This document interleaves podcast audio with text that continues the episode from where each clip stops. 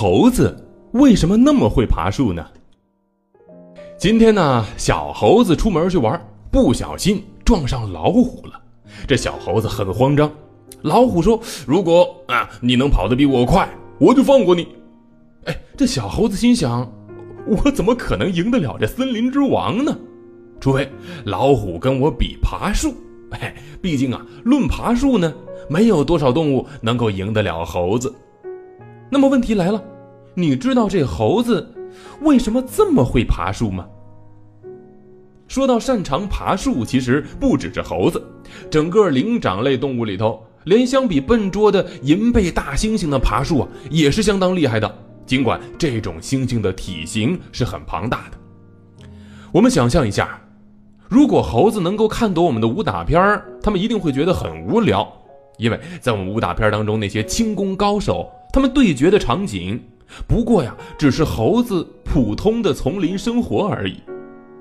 所以，像动物学家曾经在内林丁岛保护区调查过的野生猕猴种群，他们所见到的猴子从不会正经爬树，他们呢是在树冠之间是跳跃穿梭，哎，真的就跟那武林高手一样。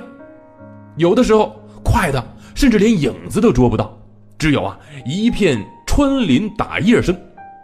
可以说，这卓越的攀爬能力是灵长类家族的祖传技术。而要修炼这般功夫，哎，又需要哪些身体条件呢？小朋友们，其实我们不妨回想一下，在你爬山的时候，腿部是不是会觉得格外的累呢？攀爬和直立行走的时候用到的腿部肌肉其实是很相似的，无非都是收腿、伸腿。只是幅度不同，但是攀爬增加了一个蹲起的动作，而在这其中呢，大腿部分发挥了关键作用的肌肉是大腿前侧的肌肉和大腿后侧的肌肉，这组肌肉都是一端连在骨盆上，一端呢固定在膝关节上，在我们行走或者攀爬的时候，它呢就像是生活当中的一种常见的工具，像是扳手一样，而我们的股骨呢就好比这个扳手的柄。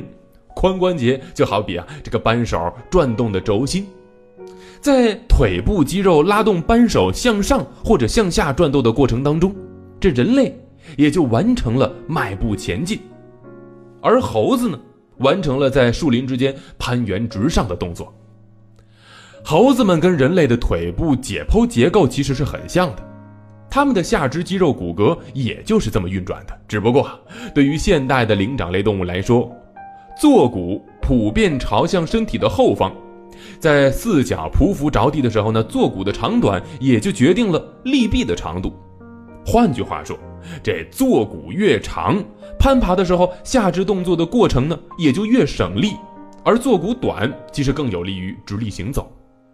而从猴子到猿类，坐骨形态无一例外的都要比人类更长，因此在这个攀爬活动当中啊。他们的肌肉运动呢就更加高效，一口气上树根本不费劲儿。哎，真的在这方面比我们人类厉害多了。